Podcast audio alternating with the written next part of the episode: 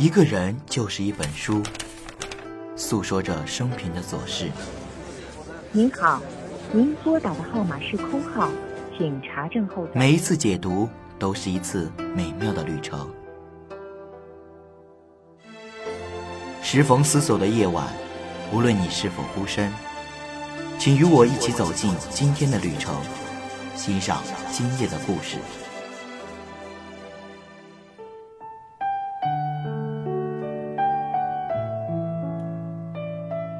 一个人就是一本书，诉说着生平的琐事。每一次解读都是一次美妙的旅程。时逢思索的夜晚，无论你是否孤身，请与我一起走进今天的旅程，欣赏今夜的故事。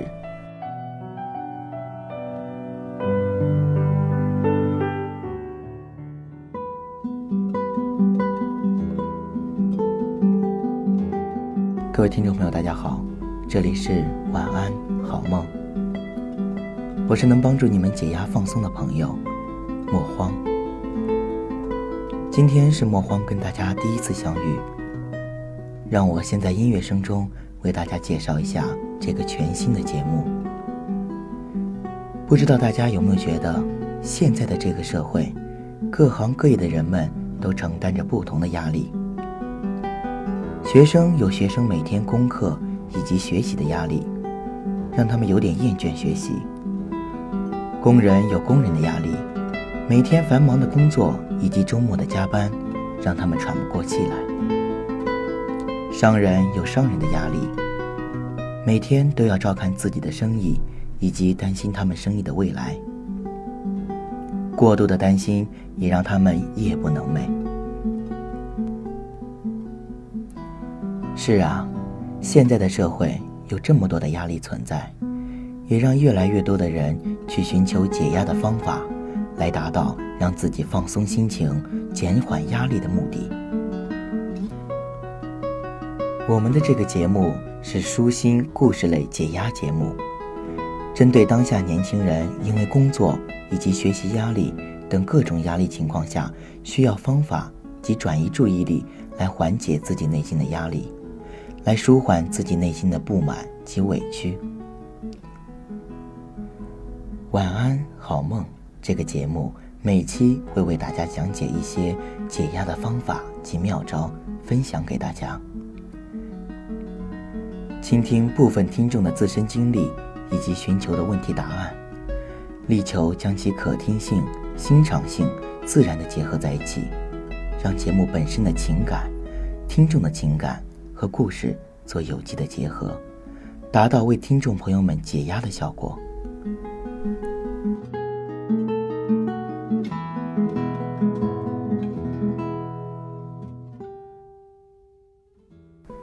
以后呢，我会把每期的节目做成三个部分，分享给大家。第一部分是“芳草无情，更在斜阳外”。主要呢，为大家讲述一些名著中的人物，从他们的身上来影射现实生活中所会发生的事情及解决办法。第二部分叫做“人闲桂花落，夜静春山空”。我们每期都会抽取上一期听众的来信，有关自身压力的故事及经历的朋友，有疑问需要莫慌来解答的。莫慌也会在这个部分为听众朋友们解答。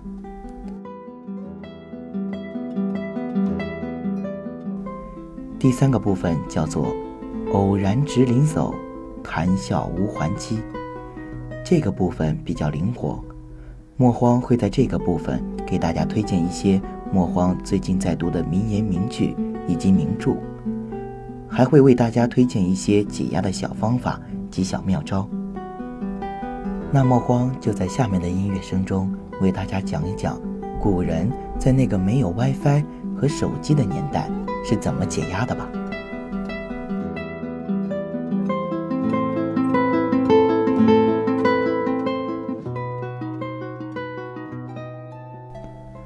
从古至今，没有古代人和现代人区别之分的，便是都爱玩。虽然玩的项目不一样。却是真的能从心底让人放松下来，舒展心情。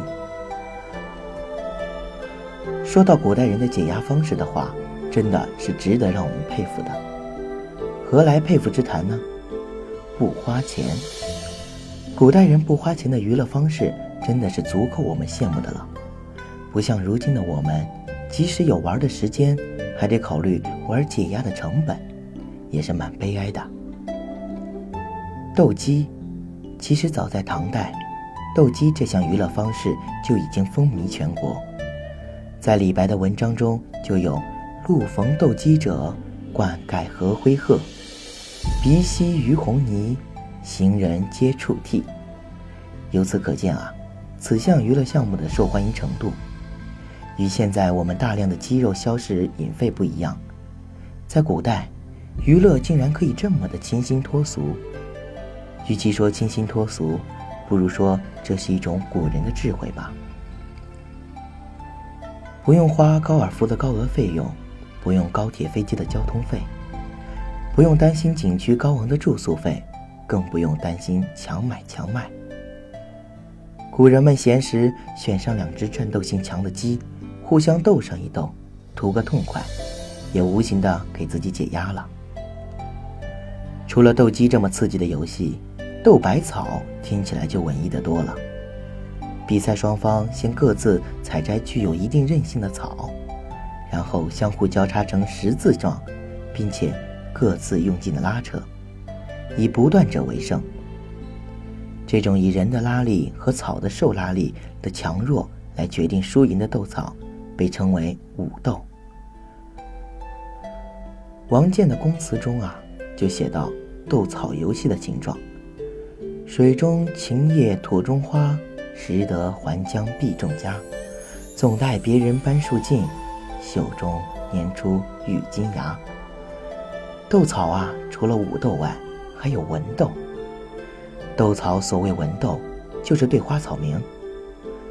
女孩们采来百草，以对仗的形式互报草名。谁采的草最多，对仗的水平高，坚持到最后，谁便赢。因此啊，玩这种游戏没点植物知识和文学修养是一点都不行的。这项游戏啊，在古代的民间是早就兴盛起来的娱乐项目，但具体时间那就不好说了。好像每一代的人都会都爱玩，这就是一种无形的文化传承，既娱乐了也发扬着。本是妇女和孩童们最爱的游戏，但逐渐得到发展。斗百草后来深得人们喜爱，还衍生了百草系，这样一来就更受人追捧，也正是开始斗百草的发扬光大之路。不过，它依然是不花钱，是一个闲情逸致的好项目。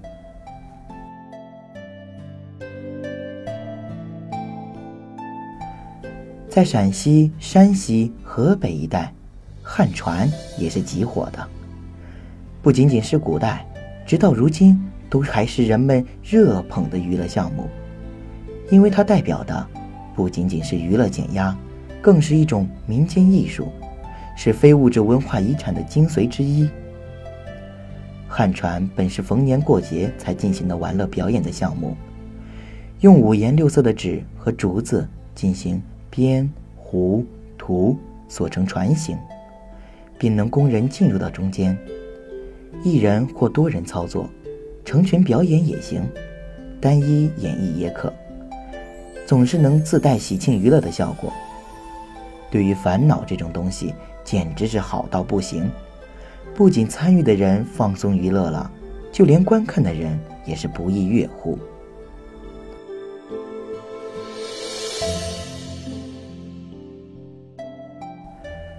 古人减压还有另一种方法。那便是音乐，当然不是现在的摇滚，而是琴，对，就是弹琴。一些文人雅士有了压力，他们首选的解压方法，那便是弹琴。当然啦，不能对牛弹琴。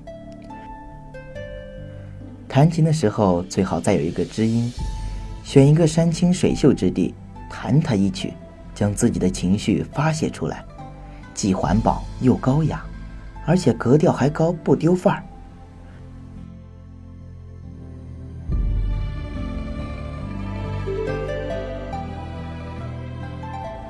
王维便是古人中如此解压的好手，他身居高位，为了解压，还给自己建了一个叫辋川别墅，没事的时候就在里面弹弹琴、吟吟诗，好不快活。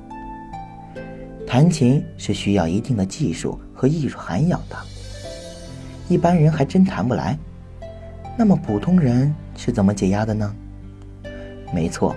当然是喝酒，这是不管文人雅士还是普通老百姓都喜欢的一种解压方式，可谓一醉解千愁啊。但你要知道，在宋代以前的酒大部分都是黄酒，度数并不高，和现在的一些啤酒差不多，甚至喝起来还带点甜味儿。这也是为什么李白能够斗酒诗百篇的原因。他要是喝现在的三四十度的白酒，什么烧刀子啊、闷驴啊什么的，我觉得他喝不了一斗就趴在桌子底下了，哪里还敢称自己是酒中仙啊？除了喝酒弹琴，古人最常用的一种解压方式，还有焚香静坐思考人生。焚香早在周朝就已经有了，人们认为焚烧香料可以驱蚊杀虫。还可以帮助自己镇定下来。这种解压方式似乎也是大多适用于一些文人，有那闲工夫坐下来思考宇宙人生。其实啊，要说完全没有心理压力的情况，那是不存在的。我们假定有这样的情形，那一定比有巨大心理压力的情景更可怕。换一种说法就是。没有压力本身就是一种压力，它的名字叫做空虚。无数的文学艺术作品描述过这种空虚感，那是一种比死亡更没有生气的状况，一种活着却感觉不到自己在活着的巨大悲哀。为了消除这种空虚感，很多人选择了极端的措施来寻找压力或者说刺激。一部分人找到了，在工作。生活、友谊或者爱情之中，这些解压方法都是一些常规的解压方法。还有一些令人震惊的解压方式，就是杀人。通过杀人解压，而这种解压大多是在行军打仗中，军队通过虐杀俘虏来缓解士兵的压力。军队的解压大多时候都是非常规的。在春秋战国时期。齐国相管仲为了防止军队压力太大产生哗变，首次设立的军妓制度，让犯罪官员的子女去军中服务披甲士，而管仲就此也成了妓女的祖师爷。管仲如果泉下有知，不知道他会不会高兴。古代人的娱乐方式远远不止这些。现代人的我们，娱乐减压方式也是多种多样。可不论哪一种，其实都需要我们有一颗淡然的心，积极面对。对于生活，我们要一直面带微笑。好了，以上呢就是我为大家介绍的古人解压的几个方法。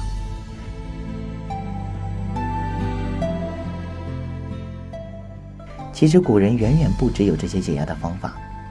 如果有喜欢的朋友们想继续听我解说古人的解压方法，或者说有自身背负压力的经历及故事，还有对节目的意见及建议的话，可以发送到我的邮箱 m o h u a n g 幺八八七四一五一五七 at 幺六三点 com。莫慌的大写字母加幺八八七四一五一五七艾特幺六三点 com。莫慌会抽取部分听众朋友来解答你们的问题，以及分享你们的故事。下面呢，莫慌给大家欣赏一首莫慌最近在听的一首个人感觉蛮好听的歌曲，《忘记时间》。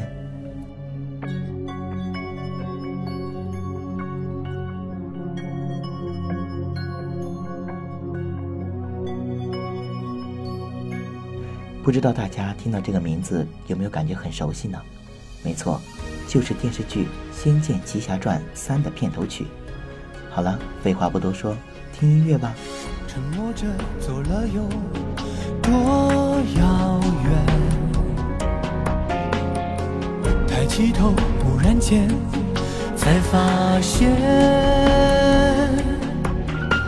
一直倒退，倒退到原点，倔强坚持对抗时间。说好了的永远断了线，期许了不变的，却都已改变。紧闭双眼，才能看得见那些曾经温暖鲜艳过的画面。渐渐的忘记赶不上明天，只要用力的抓紧了想念，明天再也没有你的笑脸。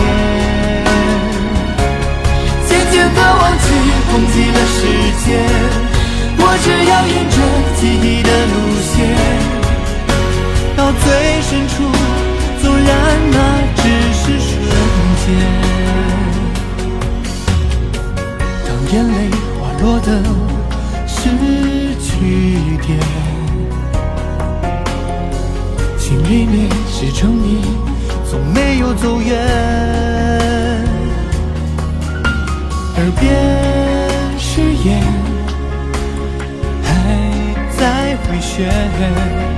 我会好好珍惜没有你的明天。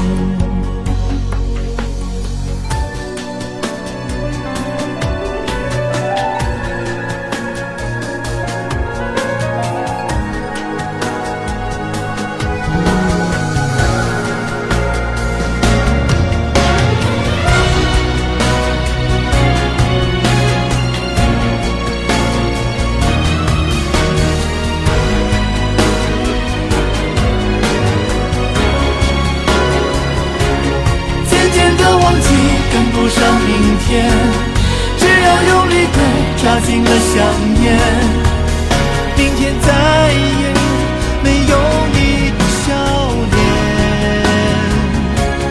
渐渐的忘记，忘记了时间，我只要沿着记忆的路线，到最深处，纵然那只是瞬间。渐渐的忘记，忘记了时间。我们的晚安歌曲。即将结束，那么亲爱的你，睡着了吗？